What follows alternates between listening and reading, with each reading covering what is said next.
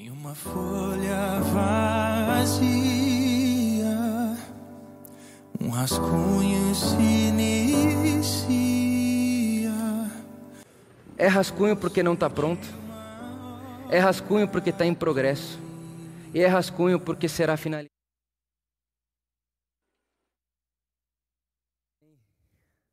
Amém. Que momento bonito, que cena bonita. Que Deus perpetue essa memória no nosso coração. Rascunho do Reino de Deus. Essa tem sido a nossa conversa nas últimas três semanas. Um rascunho do Reino de Deus. E a primeira afirmação que nós fizemos dentro dessa conversa, dentro desse tema, é que Jesus não é o fundador do cristianismo. Jesus não é um líder de religiosidades. E essa afirmação é muito importante porque se Jesus não é o fundador do cristianismo e não é o fundador ou o líder de religiosidades, quem é Jesus então? E nós lemos no Evangelho que Jesus é o Rei do mundo. E que Jesus, quando aparece no mundo, é Deus em corpo humano, na pessoa de Jesus, ele está reivindicando para si o reino de Deus e o reino, o governo sobre todas as coisas. E a gente sabe que quando a gente utiliza expressões como rei, como soberania, trono nos céus, a gente está andando num terreno muito perigoso, porque nós corremos o risco de confundirmos Jesus como rei, a imagem de Jesus como rei, com a imagem de outros imperadores e reis que o nosso coletivo humano já participou ou já imaginou. Então a gente corre o risco de confundir Jesus, que é o soberano do amor, com qualquer outro rei que violenta para impor a sua vontade, que, que trata mal as pessoas para impor a sua vontade, ou para ter em si o seu próprio desejo, o seu próprio prazer. Então, quando a gente diz que Jesus é rei do mundo e soberano sobre todas as coisas, nós precisamos nos lembrar de que ele não é um rei na ordem do nosso imaginário coletivo. Ele não é o rei na ordem desse tipo de rei que manda matar, ele não é um rei da violência, ele não é um rei que tem um exército armado para impor a sua vontade. Não, Jesus é outro rei. E na, na, na imagem que João apresenta para nós no Apocalipse, Jesus é o rei que está sentado no mais alto trono e é o rei que é santo, santo, santo. Ele é um rei com capacidade de amar. É isso que nós conversamos até agora, que Jesus é um rei que está sobre todos os reis e ele está sentado num trono que é sobre todo o trono, e esse Jesus que está sentado no trono, sobre todo o trono, ele tem capacidade de amar. E no fim, toda a alma da criação, não só dos seres humanos, mas tudo aquilo que Deus criou, tem dentro de si esse desejo de ser liderado, de ser governado por um rei que tenha capacidade de amar. Inclusive, Paulo diz para nós que até a natureza está clamando o dia em que o Rei do mundo vai se manifestar. Então, Jesus é o Rei do mundo, Jesus é o soberano do amor e ele está sentado no seu trono, e, e ele está sentado no seu trono com capacidade de amar, e é esse Jesus rei do mundo, que vai dizer para nós: destrua o templo, nossa conversa da semana passada, destrua o templo, porque o templo, ele carrega dogma, o templo limita a presença de Deus. O templo, ele faz Deus ficar pequeno, geográfico, localizado. Então, destrua o templo e eu construirei a minha eclesia a minha igreja. Então destrua o templo e eu vou inaugurar no mundo a minha eclesia, a minha igreja. E essa palavra, eclesia, era uma palavra utilizada pelo Império Romano. Eclesia era a assembleia que o César convocava em praça pública para contar a todos os cidadãos que estavam ali naquela região qual é a intenção do desejo do rei. Então Jesus diz: Eu vou construir a minha eclesia. César faz a sua eclesia, os reis desse mundo fazem a sua eclesia e eu vou construir a minha eclesia, ou seja, eu vou reunir pessoas em volta da minha motivação, dos meus desejos. Eu vou reunir pessoas em volta daquilo que o meu coração pulsa, daquilo que o meu coração deseja. E nós aprendemos aqui na semana passada que a primeira característica dessa eclesia que se reúne em volta do, reino, do rei do mundo, do rei Jesus, é que é essa convocação e essa assembleia é um convite para que aprendamos o amor. É um convite para que aprendemos a amar. Então, se você quer saber se você está numa eclesia, ou seja, numa igreja do rei do mundo, não necessariamente significa que você está dentro de um auditório como esse. Porque dá para estar dentro de templos de religiões, e dá inclusive para estar dentro de templos cristãos, sem estar reunido em volta do coração e do desejo de Jesus. Então, quando é o desejo de Jesus, a intenção do Rei do mundo, sendo colocada para fora e sendo expressada, o que a gente aprende, o que a gente tem desejo e vontade, é uma experiência de amor. Uma experiência de amor e uma experiência e uma vontade para amarmos. Foi isso que conversamos aqui na semana passada. E hoje eu quero utilizar o texto de Mateus capítulo 5, a partir do versículo 1 que é esse famoso texto do Sermão da Montanha, que é uma das é, um dos textos e uma, uma das, dos manifestos mais importantes do mundo. Inclusive, Mahatma Gandhi vai dizer que se todos os textos do mundo se perdessem e o Sermão da Montanha não, nada estaria perdido. Olha para você ver o, o, a importância que não só o cristianismo, mas que todo o universo, que todo o mundo, que todas as religiões, inclusive, inclusive, dão a esse texto das bem-aventuranças. E eu quero ler com você Mateus capítulo 5, a partir do versículo 1. Vendo as multidões, Jesus subiu ao monte e se assentou. E seus discípulos aproximaram-se dele, e ele começou a ensiná-los, dizendo: Bem-aventurados. E eu faço uma pausa aqui. Vendo Jesus as multidões, ele se reúne com esse pessoal, ele se reúne com essa multidão em volta dele e ele passa a ensinar essa multidão. E a primeira fala de Jesus aqui é bem-aventurados. E essa expressão bem-aventurado, se a gente não faz uma viagem no tempo mais uma vez, e você deve ter percebido que nessa série Rascunho do Reino de Deus, nós estamos viajando muito até o momento geográfico, até a história, a cultura do que está acontecendo ali, porque se a gente não viaja até o contexto cultural, o contexto que Jesus está rodeado ali em seu tempo, e a gente lê isso daqui, como se isso fosse algo de 2023, Brasil, mundo ocidental, nós corremos o risco de acharmos que Jesus está falando aqui sobre felicidade nós corremos o risco de acharmos que Jesus está dizendo que feliz é aquele que. Nós corremos o risco de acharmos que Jesus está quase que traçando aqui o seu caminho para o que é se tornar um ser humano feliz. Mas não é isso e nem perto disso o que Jesus está fazendo quando a gente faz a viagem no tempo. Porque essa palavra que bem-aventurado tem origem hebraica numa palavra que é ashrei. E essa palavra, ashrei, é uma palavra que significa pés que marcham. Pés que marcham. Para o grego, essa palavra significa macários, que é alegria, felicidade. Mas Jesus não é grego. Jesus não é, ele não está ali rodeado da cultura greco-romana. Jesus é da ordem dos semitas, Jesus é de Israel. E essa palavra que Jesus está utilizando aqui, pés do que marcham, faz com que esse texto se torne outra experiência e outra possibilidade. Porque se Jesus não está aqui traçando a nós um caminho de felicidade, mas um incentivo para que nós continuemos marchando, todo o texto tem uma transformação absurda. Então, a partir disso, esse bem-aventurado como sendo pés que marcham, pés que andam, rei. eu quero ler esse texto com você.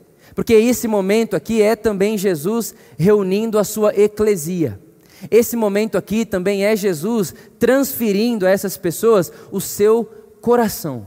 E ele está dizendo: rei, os pés que marcham, rei os pobres em espírito, pois deles é o reino dos céus. Se a gente lê Jesus falando isso aqui, como quem diz, feliz é o pobre, soa até estranho. Porque você imagina alguém que está dizendo, ah, você é pobre? Sim, sou pobre. Então você é feliz. Como se Jesus estivesse respaldando a felicidade dentro de um ambiente de pobreza, de falta, de miséria. O que não é isso que Jesus está dizendo. Quando nós pensamos e quando nós percebemos e fazendo, fazemos essa viagem no tempo e nos encontramos nesse momento histórico que Jesus está vivendo aqui, a gente percebe que Jesus está primeiro vendo as multidões, Esse é o versículo 1. Vendo as multidões, e que tipo de pessoa é essa que Jesus está vendo? Jesus está vendo gente que está sendo oprimida pelo Império Romano. Jesus está vendo gente que foi empobrecida pelo Império Romano. Jesus está vendo gente que viu soldados romanos abusando das suas esposas. Jesus está vendo pessoas que estão devendo até a alma para César, porque não conseguiram pagar os seus impostos. Então, são essas pessoas que Jesus está vendo. É para essas pessoas que Jesus está falando. Jesus está falando com gente oprimida. Jesus está falando com gente que está debaixo de uma opressão tamanha, que já não sabe mais se tem esperança ou se não tem esperança. São essas pessoas que Jesus está vendo. E ele diz: Achrei, vocês que são pobres, pois o reino dos céus é de vocês. É como se ele dissesse: Você que é pobre e foi empobrecido pela opressão de Roma, continue marchando porque o reino dos céus é de vocês. O incentivo de Jesus aqui não é essa felicidade ocidental de prazer e de alegria que a gente experimenta, o que a gente procura hoje em 2023. O que Jesus está dizendo aqui, está falando com pessoas reais, num contexto real, numa opressão real, é que olha, você que foi empobrecido, você que é pobre, e você que muitas vezes não sabe se vai poder comer de noite, continue marchando. Não desista da vida. Não desista de marchar. Eu sei que essa é uma condição, porque eu estou vendo, o texto diz: vendo Jesus, eu estou vendo que você é pobre, eu estou vendo que você foi empobrecido, mas não para de marchar, não pare de andar, não desista da vida, não se entregue a essa sua condição.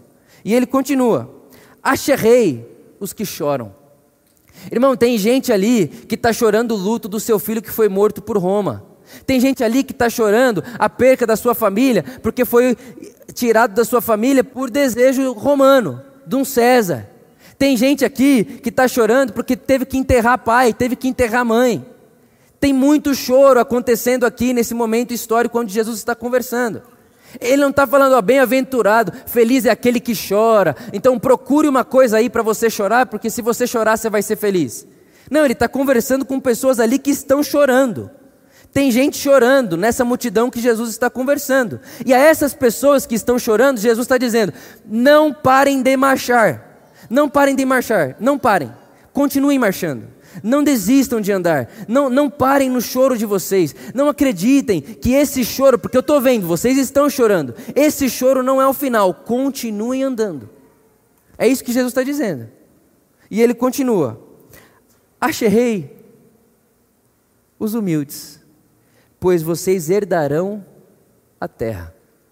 Irmão, pensa isso. Em volta dessa multidão tem soldado armado até os dentes. Porque era assim que Roma conquistava os seus territórios. Nós conversamos sobre isso aqui o último mês inteiro. Estavam armados e conquistando território, conquistando território, conquistando território. Aí Jesus olha para essa multidão que está em volta dele e diz: A vocês humildes, vocês que são mansos, continuem marchando, porque vocês receberão a terra. Jesus, mas olha quem está conquistando a terra: são os armados, são os poderosos, são os exércitos. E Jesus está dizendo: continuem marchando com humildade de coração, porque vocês receberão a terra, não como quem conquista a terra, mas vocês receberão a terra como presente, como herança. Continuem marchando. E ele continua: Acherrei os que têm fome e sede de justiça. Jesus está conversando com gente que está sendo injustiçada. Jesus está conversando com gente que está sendo oprimida e que a injustiça faz parte do seu dia a dia, comum, todo dia injustiça, todo dia injustiça. Ele olha para essas pessoas e diz: continuem marchando, não desistam da vida, continuem marchando. E ele vai continuar: olha, vocês misericordiosos, eu sei que vocês que são misericordiosos, eu sei que vocês que são puros de coração, parece o tempo inteiro que vocês vivem com essa pureza de coração aí só para serem utilizados em massa de manobra. Parece que ser puro de coração não vale a pena, parece que ter misericórdia não vale a pena, porque você tem misericórdia, mas não vê misericordiosa misericórdia vindo de volta a você. Você dá às pessoas pureza de coração, mas quando você olha a sua volta, parece que pureza de coração não conquista nada nessa vida. Parece que ser puro nesse mundo mundo aqui é sofrer, parece que ser misericordioso nesse mundo aqui é sofrimento, é tolice, é burrice, é ignorância. Jesus está dizendo: não, Você que é puro, você que é misericordioso, pode parecer que nesse mundo isso é tolice e ignorância, mas não parem de marchar. Continuem marchando com pureza e misericórdia de coração. Continuem, porque o reino dos céus é de vocês. E ele vai dizer mais: quando vocês forem pacificadores, porque parece inclusive que não vai acabar a guerra. Vocês estão querendo pacificar aí, ó, o Roma, o que está acontecendo aqui na Palestina nesse tempo? Parece que não vai dar em nada. E aí você fica nessa. Parece que lutar pela paz, desejar a paz, não vai dar em nada. Jesus está dizendo: continue marchando, não desista, não, não desista, continuem marchando. E ele vai continuar. Bem-aventurados, ou continuem marchando vocês quando forem perseguidos. Continuem marchando vocês quando forem insultados. Continuem marchando vocês quando disserem calúnias a respeito de vocês por conta da justiça que vocês estão buscando. Continuem marchando, porque quando vocês marcham, vocês são o sal da terra. Quando vocês marcham, vocês são a luz do mundo. Versículo 14. Quando vocês marcham, vocês salgam, e quando vocês marcham, vocês iluminam. Não parem de marchar. Porque ele vai dizer que se o sal perdeu o sabor, ele não serve mais para nada a não ser para ser pisado pelos homens. Jesus está dizendo: você que é pobre, você que está injustiçado, continue marchando. Não se entregue a essa sua condição em absoluto, porque senão esse, esse, essa realidade humana aí vai continuar pisando em você. Não se entregue a isso. Não se entregue a essa condição. E enquanto eu li esse texto e estudava sobre essa palavra, ashrei, eu fiquei imaginando o que é que Jesus falaria para puro amor. E o que é que Jesus diria para nós, da puro amor, se ele estivesse aqui hoje, num momento parecido com esse do Sermão da Montanha. E quando eu olho para vocês aqui, quando eu me lembro de histórias e de memórias de pessoas reais da nossa comunidade, tem gente aqui entre nós que acabou de enterrar a esposa e que está chorando o luto da esposa. Tem mãe aqui que enterrou filho. Tem avó entre nós que enterrou neto. Aqui agora, nesse exato momento.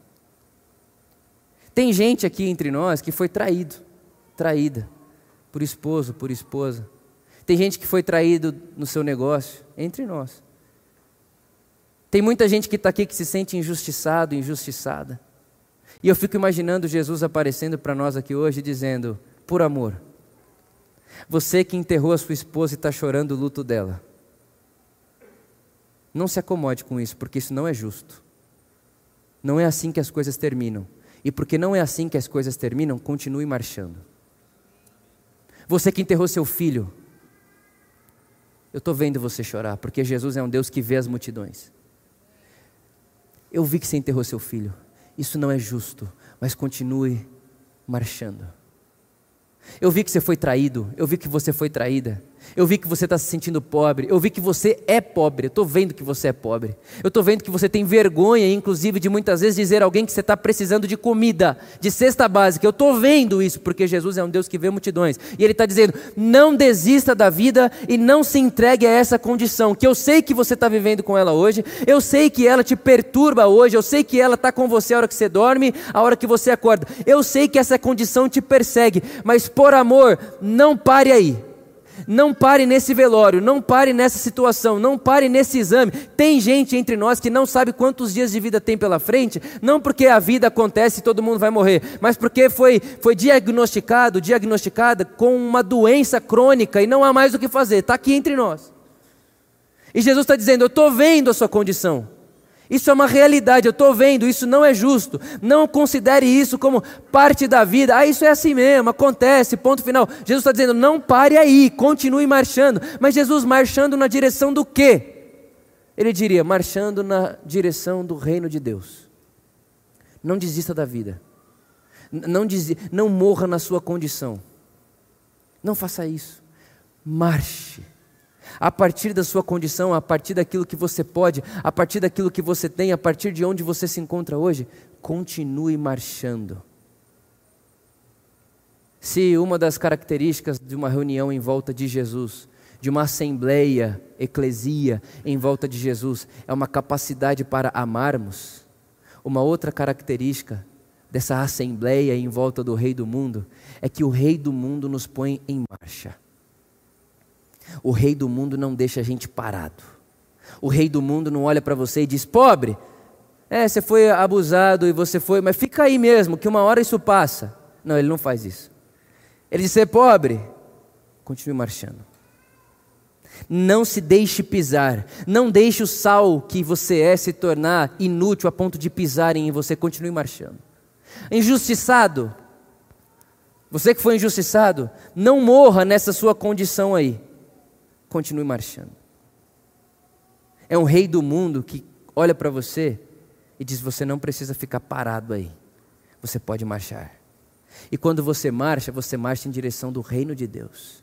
Porque haverá um dia e chegará um dia onde essa injustiça aí que dorme com você hoje já não estará mais entre nós.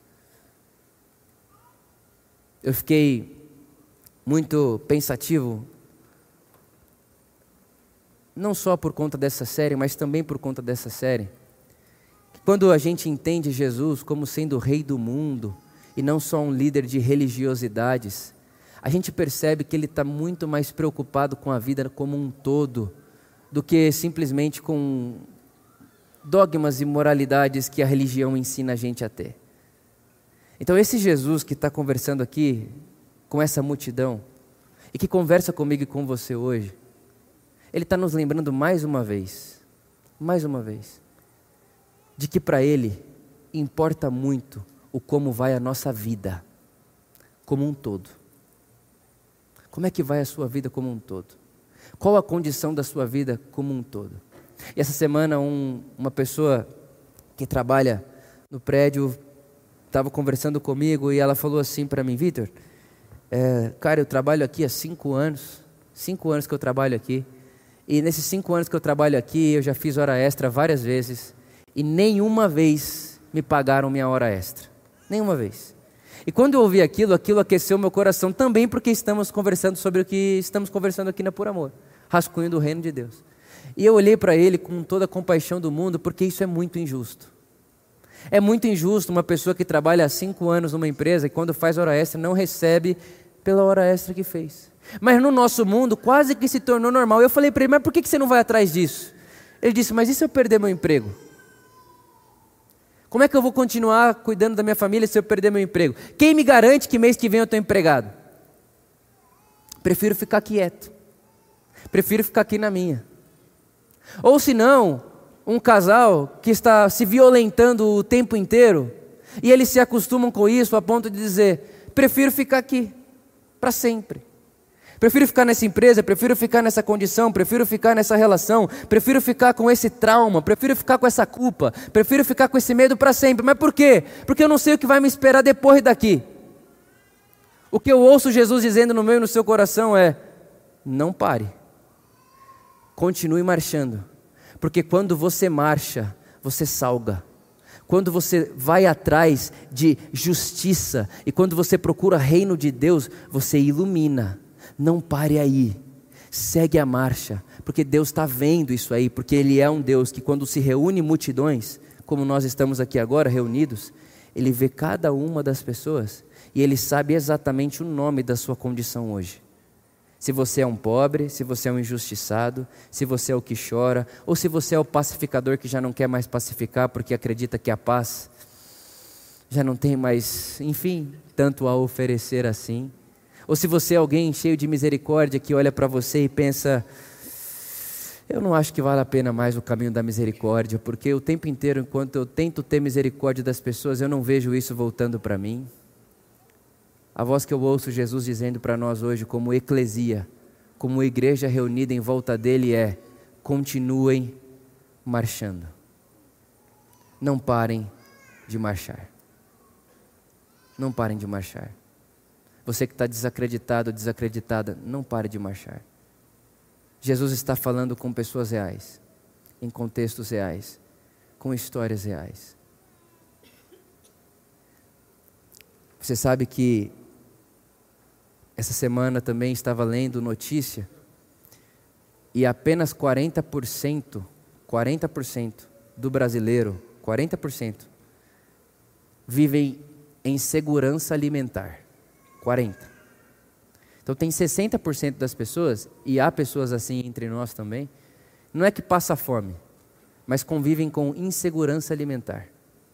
Insegurança alimentar do tipo leve, do tipo moderado, até a fome. Mas 40% apenas não precisam se preocupar se terão nutrientes ou não terão nutrientes necessários para viver. Os outros 60% estão pensando sim, ou não estão mais pensando porque se acostumaram, mas não comem o que precisavam comer ou o que precisariam comer todos os dias. Apenas 40% segurança alimentar. Eu ouço Jesus dizendo: continuem marchando. Não desistam. Não pare por aí. Dá para ir mais. Não se acostume. Não se entregue à sua condição. Eu tenho uma boa notícia para você.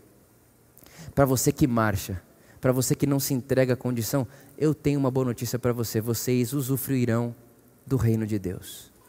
Vocês encontrarão o reino de Deus. E vocês encontrarão sentido para a alma de vocês. Não pare de marchar. Se reunidos em volta de Jesus a gente aprende a amar, é também reunidos em volta de Jesus que a gente aprende a marchar. É reunido em volta de Jesus que a gente aprende a não desistir. É reunido em volta de Jesus que a gente aprende mais uma vez que tem um reino de Deus que está se concretizando nesse mundo e que por mais que mais uma vez e por mais uma semana pareça que não, tem um rei sentado no trono e esse rei é todo o amor. E ele está conduzindo a história para um lugar onde céus e terras se beijarão e todo o universo conhecerá o que é justiça de Deus. Desejo a você, hoje, força para marchar. E por último, é legal porque quando Jesus diz, Vitor, marche, aquele que marcha só está marchando porque ainda não chegou ao seu final. Uma pessoa que chegou aonde tem que chegar não precisa marchar mais, não tem mais para onde ir. E isso me lembra rascunho. É por isso que estamos conversando sobre um rascunho do reino de Deus. Porque a gente está em marcha, a gente não está pronto, não está finalizado. Eu queria muito que não houvesse pobre entre nós. Eu queria muito que não houvesse injustiçados entre nós. Eu queria muito que não tivesse vó aqui chorando porque enterrou neta. Eu queria muito não ter visto aquele túmulo ou aquele caixão, melhor dizendo, de 30 centímetros com um bebê dentro. Eu queria muito não ter visto nada disso e eu queria muito não ter que conviver com isso. E eu sei que essa semana que entra agora eu vou receber outras notícias trágicas. Eu sei disso. Eu sei disso.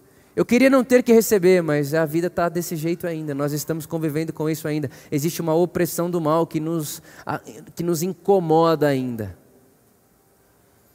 E eu queria encorajar a mim e a você hoje com essa palavra de Jesus. Marchem. Não parem de marchar. Termino com a história do Abraham Heschel, esse homem que estava ao lado de Martin Luther King na passeata em favor dos direitos humanos e dos negros, especialmente.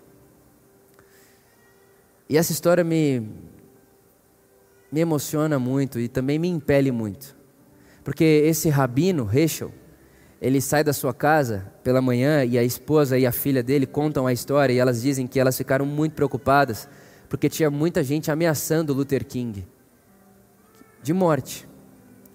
E o Heschel era amigo pessoal dele e estaria ao lado de Luther King na passeata inteira. Então era realmente um lugar perigoso para se estar.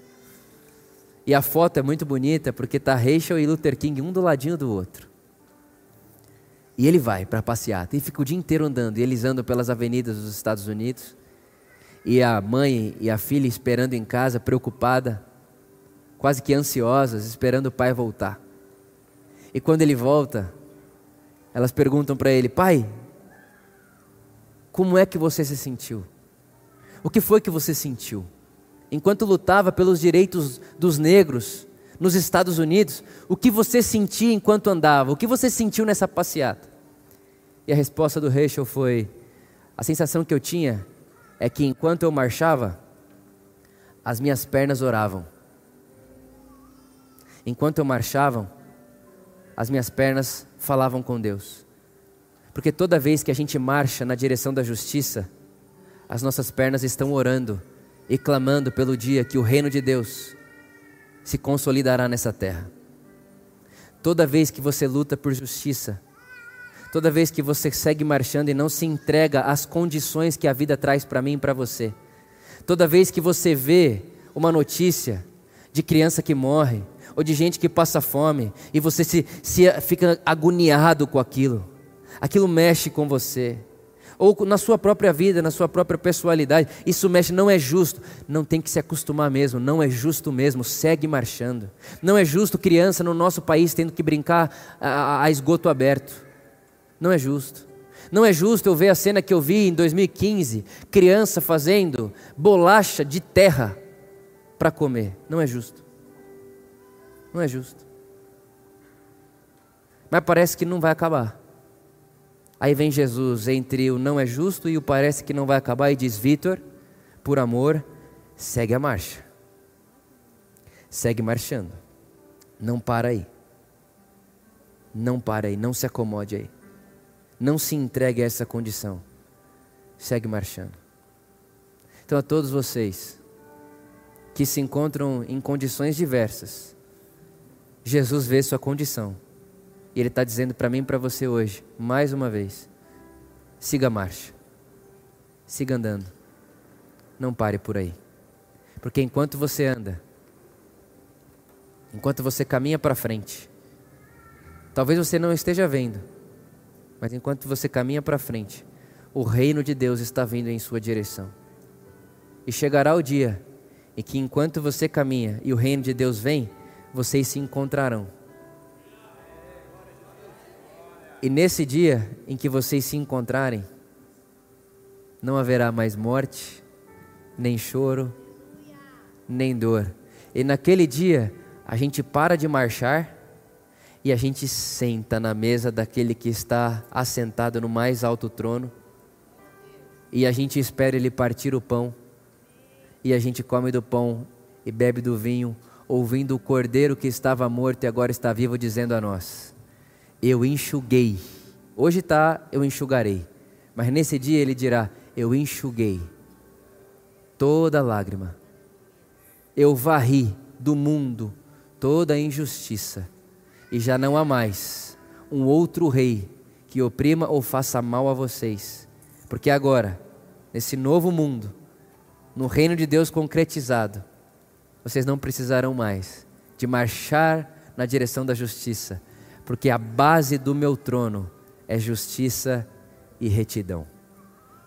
Abençoado é esse dia, e que Deus nos dê coragem para até esse dia chegar, força na perna, para marcharmos na direção do reino de Deus. Que seja assim. Amém. Amém. E amém.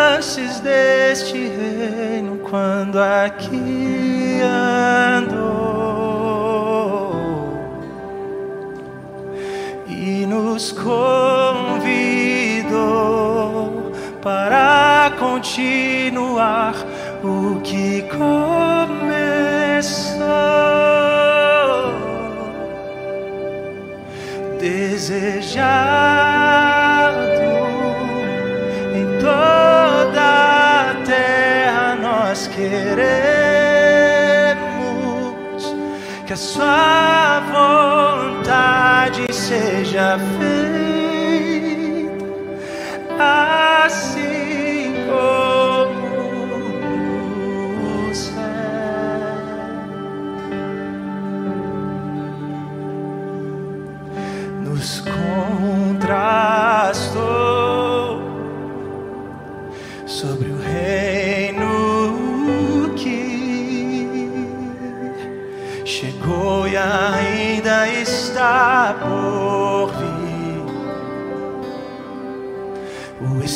Espírito afirma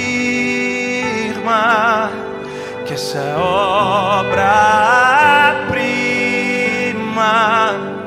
ainda veremos concluída.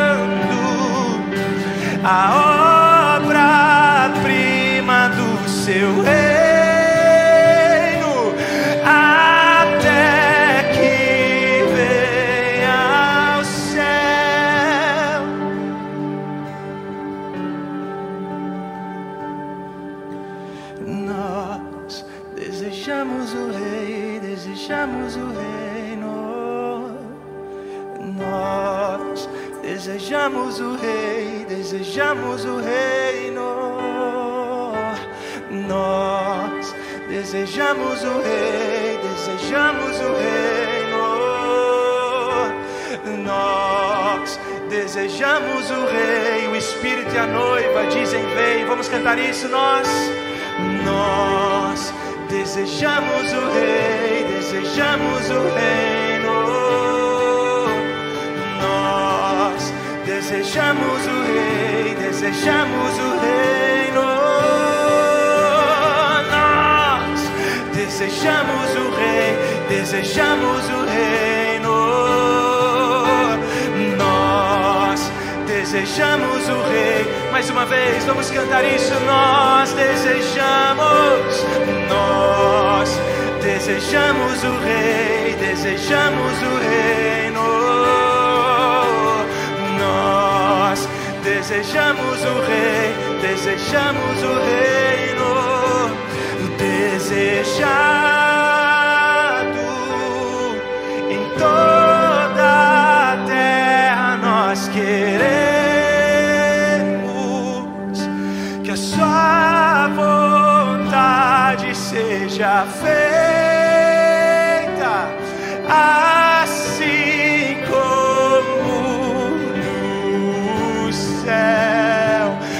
cantar isso em uma só voz, dedicamos dedicamos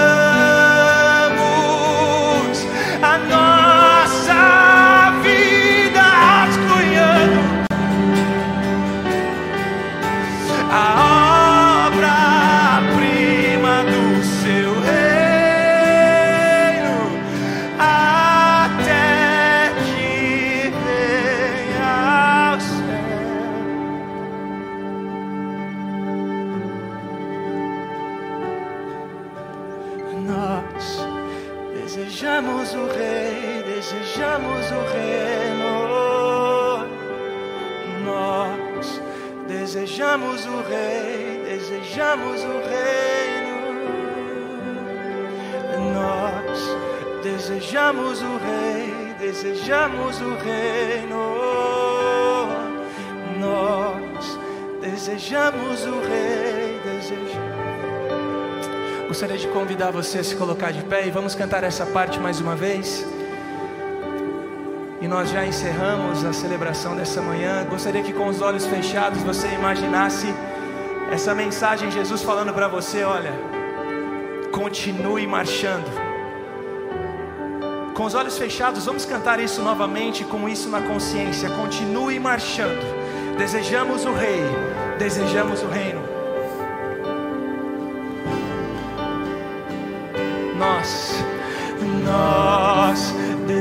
Desejamos o Rei, desejamos o reino. Nós desejamos o Rei, desejamos o reino. Oh, nós desejamos o Rei, desejamos o reino. Nós desejamos o Rei, desejamos Continue marchando, continue marchando. Declare: Nós desejamos o Rei, desejamos o reino. Nós desejamos o Rei, desejamos o reino. Nós desejamos o Rei, desejamos o reino. Desejamos o Rei desejamos o reino, dedicamos a nossa vida às